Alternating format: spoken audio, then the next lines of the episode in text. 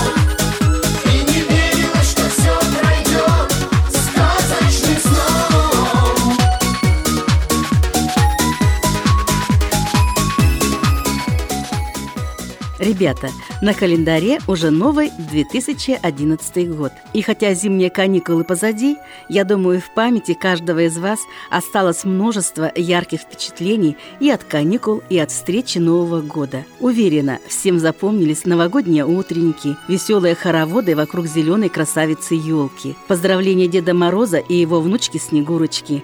А сколько радости принесли вам разнообразно новогодние сюрпризы и подарки, без которых невозможно представить ни один новогодний праздник. И сегодня, друзья, мы хотим пригласить вас в путешествие в волшебный мир зимних праздников. Это путешествие состоится благодаря очередной встрече в радиоклубе юных книголюбов «Эврика». Ведущая радиоклуба, заместитель директора Республиканской детско-юношеской библиотеки, заслуженный работник культуры Республики Бурятия Антонина Алексеевна Синатрусова. А вот ее помощники – это уландынские школьницы, второклассница третьей лингвистической гимназии Марина Эрденеева и пятиклассницы второй средней школы Даша Михалева и Таня Доржиева. Как говорит Антонина Алексеевна, зимние праздники можно назвать днями зимнего волшебства.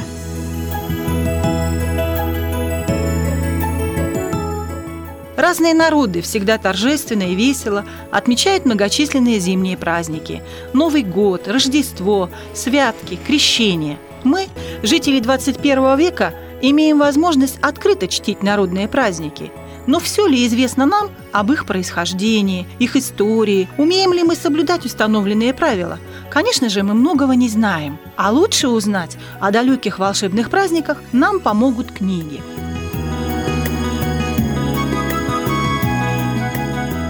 Обратимся к яркой, прекрасной книге из серии «Зачарованный мир», которая называется «Книга Рождества». Это книга о светлом празднике, дне рождения Спасителя, принесшего надежду жизни взамен холодной темноты и страха смерти. Из книги вы, ребята, узнаете об истоках и главных действующих лицах Рождества, познакомитесь с ритуалами и обрядами, прочтете таинственные легенды и преданиях о Рождестве. Одну из них нам расскажет Даша.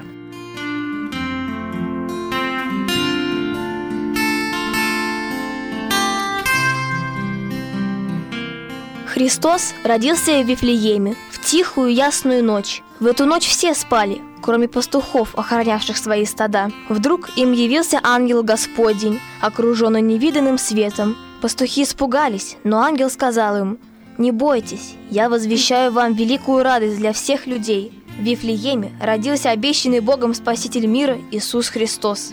Вы найдете младенца, спеленатого и лежащего в яслях. В тот час, когда родился Иисус Христос, Зажглась в небе большая, яркая звезда. Ее увидали три мудреца, живших далеко от Вифлеема. Они поняли, что родился на земле кто-то великий. Спаситель родился в лютую стужу. В пустыне пылали пастушьи костры. Буран бушевал и выматывал душу из бедных царей, доставляющих дары. Верблюды вздымали лохматые ноги, выл ветер. Звезда, пламеняя в ночи, смотрела, как трех караванов дороги сходились в пещеру Христа, как лучи.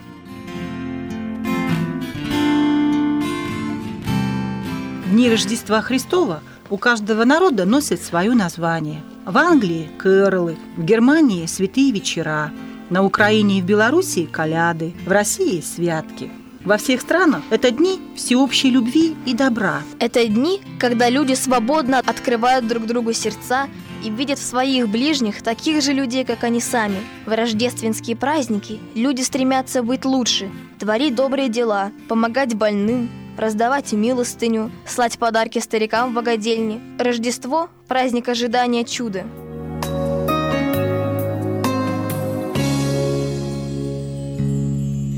Рождество Христово снова к нам пришло, как свет с небес, праздник мира, праздник счастья, удивительных чудес.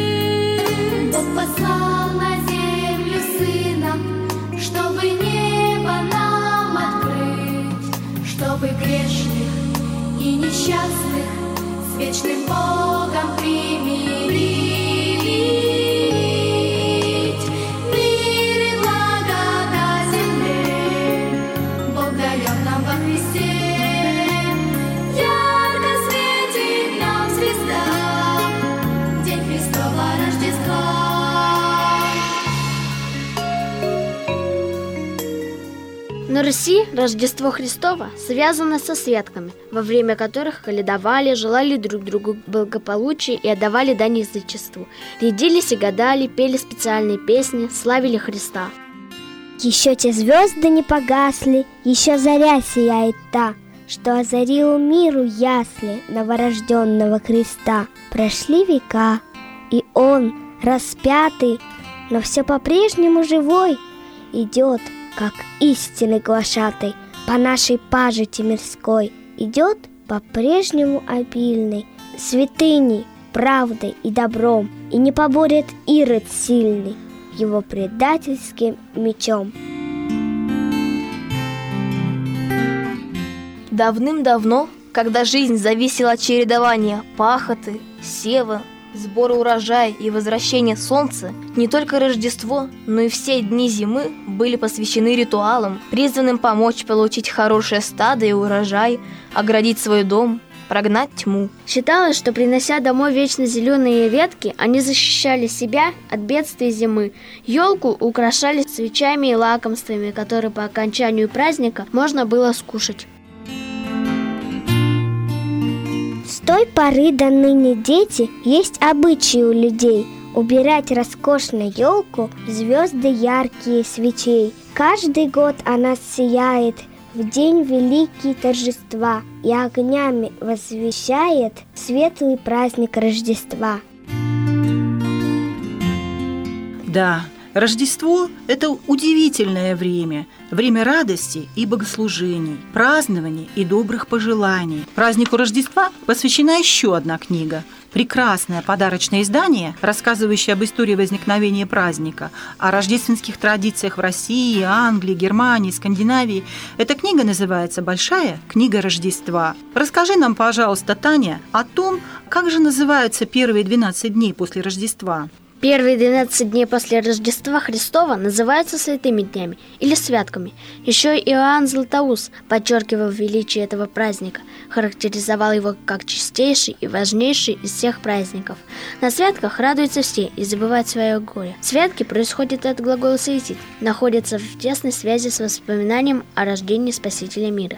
Святки начинаются в России с Рождества Христова и продолжаются до крещенского сочельника. Они составляют время забав, это народное гуляние в гаданиях, переряживаниях, которые совершаются ночью. Прославляется праздник Рождество Христово старинным рождественским обрядом, называемым «Каледа». В святочные ночи народ не спал. Ходили из дома в дом, угощались, каледовали, пели колядки старинные, рождественские и новогодние обрядовые песни. Каледа, каледа, а бывает каледа накануне Рождества – Каледа пришла, Рождество принесла.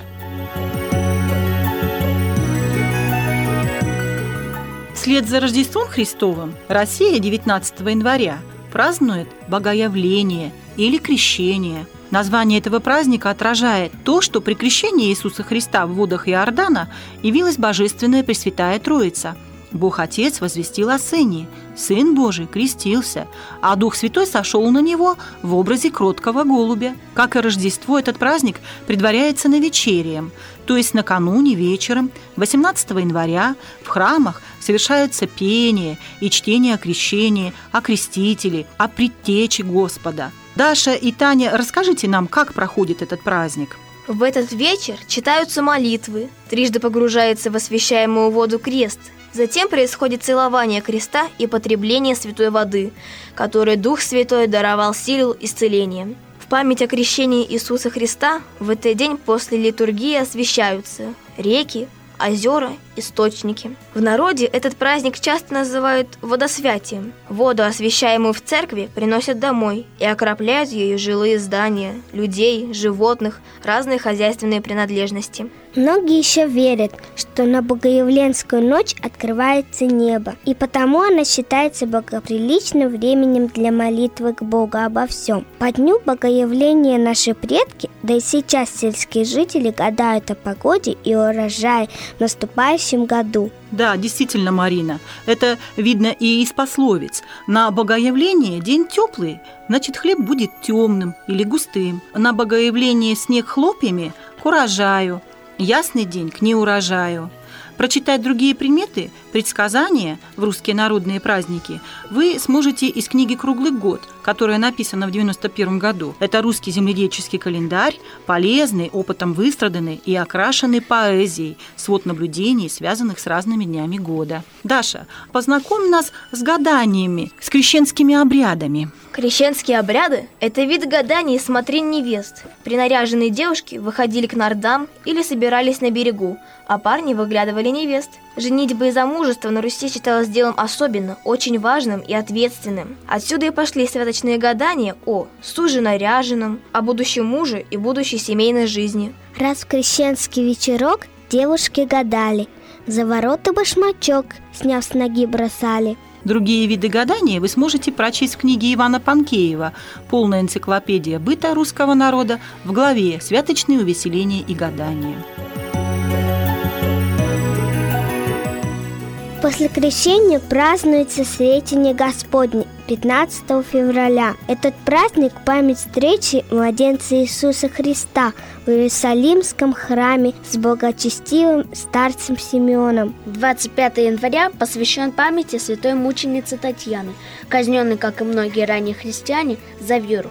25 января 1755 года императрица Елизавета Петровна подписала указ об учреждении Московского университета и гимназии. Во имя Татьяны был освящен освящен и университетский храм. Так и осталось для всех Татьяна Мученица, Татьяна Университетской. День Святого Валентина или День влюбленных празднуется 14 февраля. Название свое этот день получил по имени христианского мученика Валентина, приговоренного римскими язычниками к смертной казни. В третьем веке нашей эры римский император Клавдий издал указ, запрещающий людям жениться – он считал, что брак удерживал мужчин дома, а их предназначение – быть хорошими воинами. Молодой христианский священник Валентин не внял указу и тайно венчал юных влюбленных. Узнав про незаконные женитьбы, император повелел заточить священника в тюрьму, а потом казнить.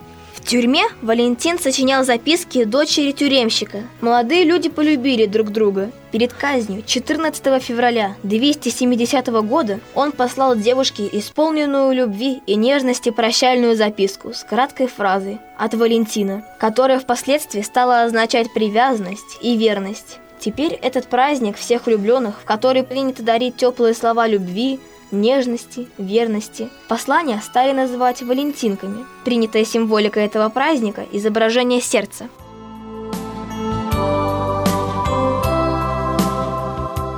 Но на этом волшебство зимних праздников не заканчивается. Впереди еще новогодний праздник по восточному календарю, называемый Сагалганом. Меняется лик поколений, и каждому доля своя – Двенадцать животных творений считают нам бег бытия. Мы с верой готовы к поклону любому живому зверю, что было нам счастье земное по лунному календарю.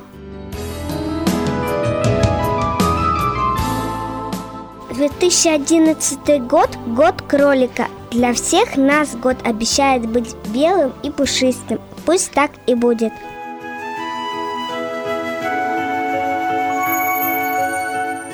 Обо всех зимних праздниках вы также сможете прочитать в энциклопедии зимних праздниках. В них вы найдете рождественские рассказы, легенды, стихи и песни, дельные советы, как организовать веселый зимний праздник. А вот подробно познакомиться с другими праздниками, играми, традициями вам помогут книги Панкеева «Русские праздники и игры». Это книга о церковных и народных праздниках, традиционно отмечаемых на Руси. Вы познакомитесь со старинными народными играми, с мечом и с камешками, в городке и в столбике, на улице и дома, вдвоем и хороводом.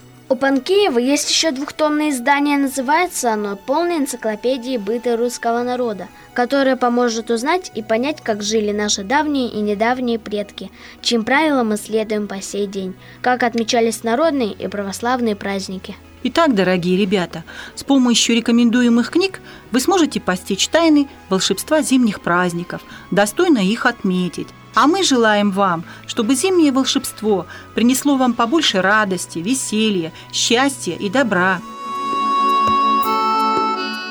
Снег алмазами играет, а земля с улыбкой ждет.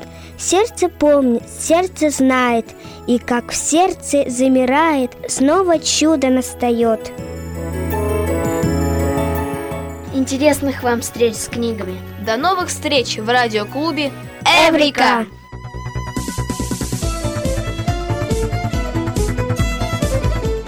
Друзья, на этом мы, режиссер Цепилма Дандакова и ведущая Зоя Коногорова, завершаем литературный выпуск нашей программы. Спасибо всем ее участникам. Заместителю директора Республиканской детско-юношеской библиотеки Антонине Алексеевне Синатрусовой и школьникам Даше Михалевой, Тане Доржиевой и Марине Эрдынеевой. Всем всего доброго и удачи в новом году!